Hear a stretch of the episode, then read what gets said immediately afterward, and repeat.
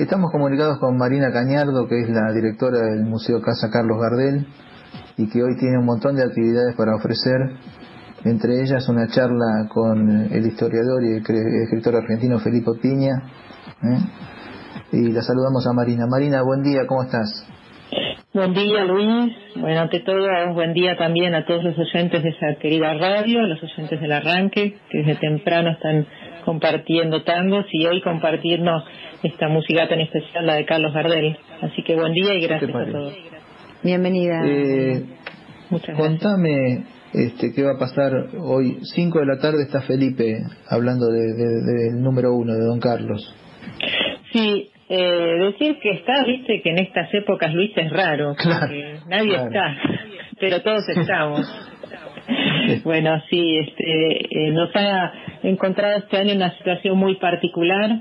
Eh, siempre nos gusta recordar a don Carlos en esta fecha especial y recordarlo de esta manera, digamos, colectiva. Este, nos gusta mucho los 24 de junio que el museo se llene de gente, que haya muchas actividades.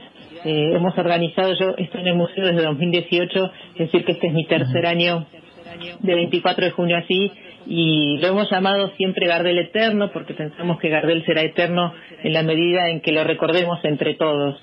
Así que el año pasado recuerdo un museo llenísimo, este, con recital, con transmisión en vivo de la 2x4, con charlas, con proyección de películas.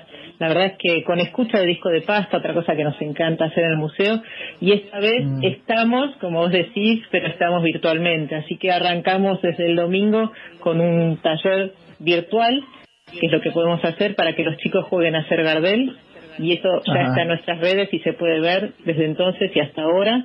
El lunes tuvimos ya la posibilidad de compartir una lista y valga la redundancia colaborativa o compartida de Spotify en el que la gente pueda aportar versiones de otros artistas que han hecho Gardel, que llamamos Gardel de todos, y eso también está circulando y creciendo día a día.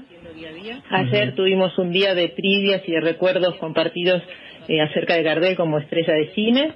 Y hoy nos encontramos con, bueno, esta charla que vos decís, que será un poco el cierre, pero antes de eso, un par de horas antes, seguramente los que estén atentos a las redes sociales del museo se van a encontrar con un video muy interesante, producido a partir de materiales de archivo, pero también de testimonios actuales de distintos personajes o personalidades contemporáneas que opinan eh, acerca de un tema. Yo sé que ustedes también tienen un tema, este, el Gardel de tu vida. Nosotros pensamos otra forma también de, de, acercarnos a Gardel eh, de una forma, digamos, eh, más emotiva, más así distinta, menos centrada en, lo triste o, o, tal vez en lo triste compartido, pero sí en los sentimientos. Y entonces le preguntamos a la gente por qué crees que Gardel sigue generando pasión.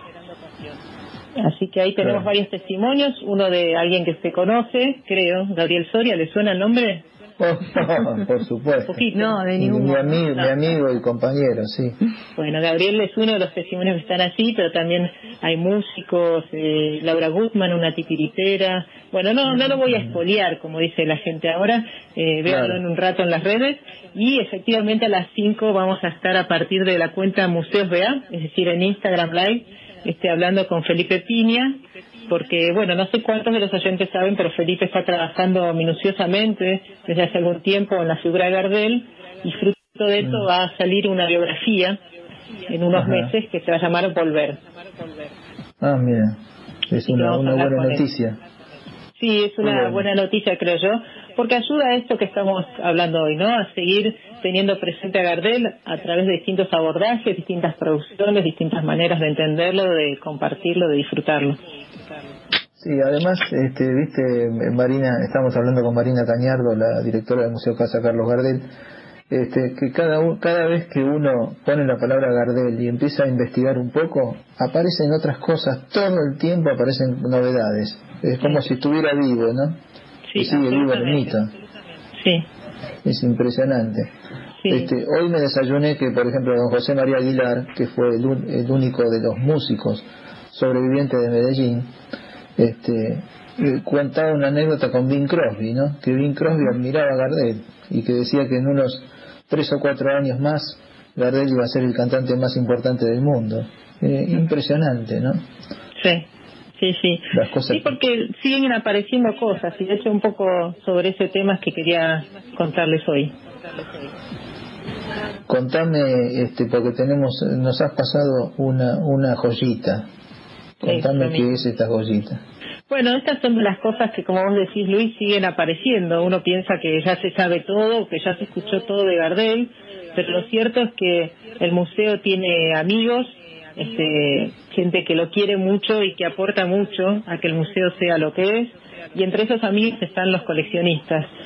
Hace muy poquito nos contactó Leonardo Paludi, que es un coleccionista argentino, pero que está radicado hace algún tiempo en Portugal, y nos compartió generosamente la noticia de que había encontrado una grabación inédita de Gardel. Obviamente todos nos pusimos muy contentos y preguntamos y repreguntamos, como usted sabe Luis, que hacemos la gente curiosa. Eh, y bueno, le sintetizo un poco la historia que finalmente yo hablé con Leonardo, este, me contó él a mí. Eh, él se dedica a comprar discos de pasta de tango, pero editados en Europa, esa es su especialidad. Y tiene a su vez amigos, colegas que están en otras partes de Europa que le compran a él, viste que esto funciona un poco en red. Entonces un amigo de Barcelona le contó que había encontrado en una caja varios discos de tango de Gardel eh, y uno de ellos decía eh, muestra invendible grabado en Barcelona y ahí, bueno, él puso como los ojos abiertos, los de oro, y dijo, bueno, mándamelo para que yo lo vea aquí en Portugal, a ver de qué se trata.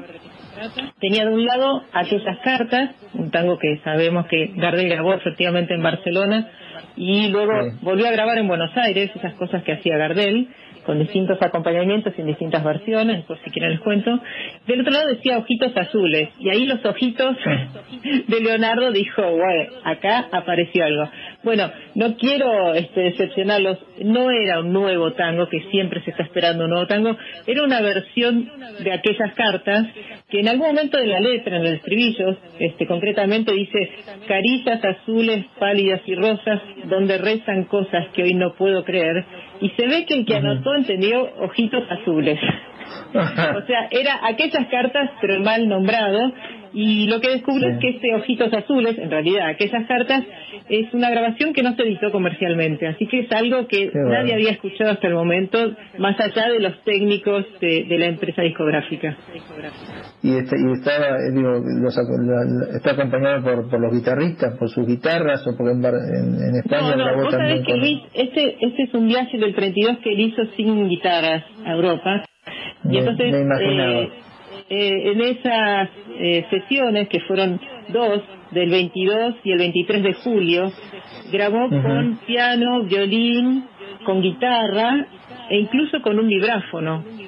Eso invito a la gente a que busque este Sueño de Juventud, que está en varios lugares en Internet, y si prestan atención van a escuchar el vibráfono. Él hizo en total 22 grabaciones esas dos sesiones para eh, elegirle así las mejores versiones de 11 temas que hizo. Eso también es interesante para que Luis la gente dimensione, eh, voy a usar una palabra lunfarda, pero creo que la radio se entiende, lo laburante que era Gardel. Tremendo, tremendo. Es una cosa de, de un nivel de, de digamos, de, de, de meticulosidad, de obsesión de productividad también, alguien muy prolífico, se calculan en aproximadamente mil grabaciones que hizo, y es por eso que cada tanto Luis aparece en estas joyitas, una grabación que se había hecho, que en el momento la descartaron, vaya a saber por qué motivos, pero que está muy bien, entonces la podemos compartir y seguir descubriendo a Gardel. Claro, eh, obsesivo era esa vez, tenía 14 o 15 tomas de cada de cada tema. Hasta que no hasta que no, no salía bien no no no paraba. Mm. sí sí sí. Era así. Bueno es que era un profesional. Vos viste Luis se cuidaba la figura porque sabía que es importante para su carrera cinematográfica. Sí sí sí. Una cosa impresionante. Eh, lo vamos a compartir Marina. Gracias gracias este por todo lo que estás haciendo allí en la, el Museo Casa Carlos Gardel.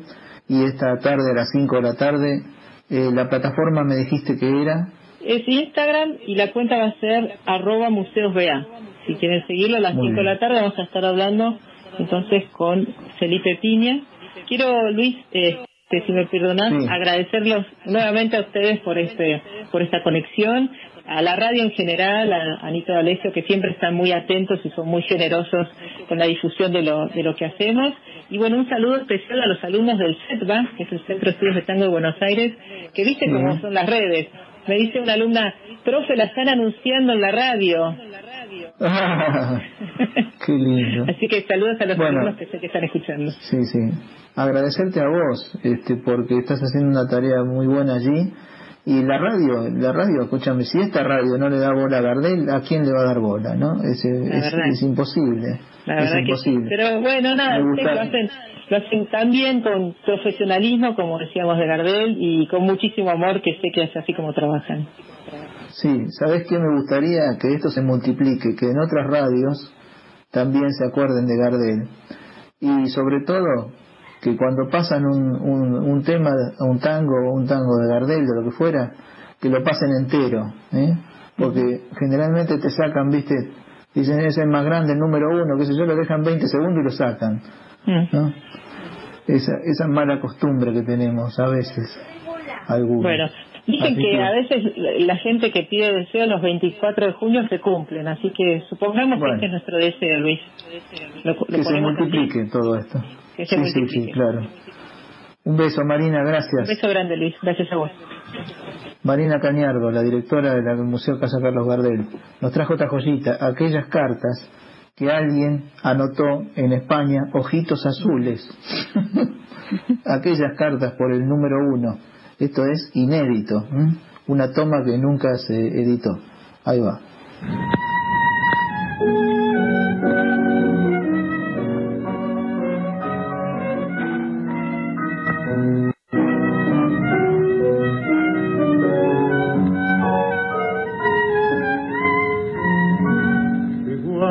Las escenas que siguen a las naves, los marcharé se detrás de tu querer. Mi amor es todo tuyo, muy tuyo bien lo sabes, y por mi madre juro que ser no había de ser. No olvides que te quiero, ni dejes de quererme, ya sabes cuánto sufro estás lejos de mí.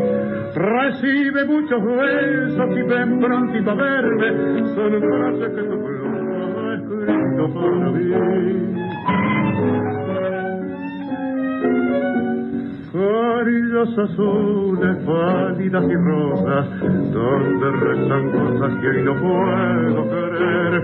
Girones herejes del sutil emblema, que flameó el poema del primer querer frases primorosas que evocan rubores y entonan amores que sintió mi ayer. Es que las que otrora viaban son rojos y hoy nublan mis ojos y la muerte y yo como los fieles que adoran a su Cristo, con santo sacroceno tu imagen adoré que mi alma al fin de dar de la misa que hoy persiste, retorno la Virgen de Mas hoy cuando en los brazos del otro amor dichoso te entregues estaciada de dicha y de placer, no olvides que en silencio con los ojos llorosos mi abrazo te las ayer no las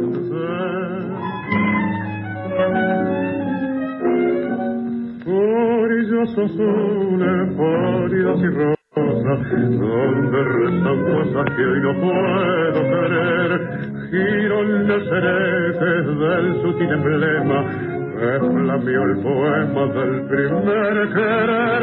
Frases primorosas que evocan rubores y entonan amores que sintió mi ayer. Es que las que ahora brillaban son rojos y nublan mis ojos si las vuelvo a ver.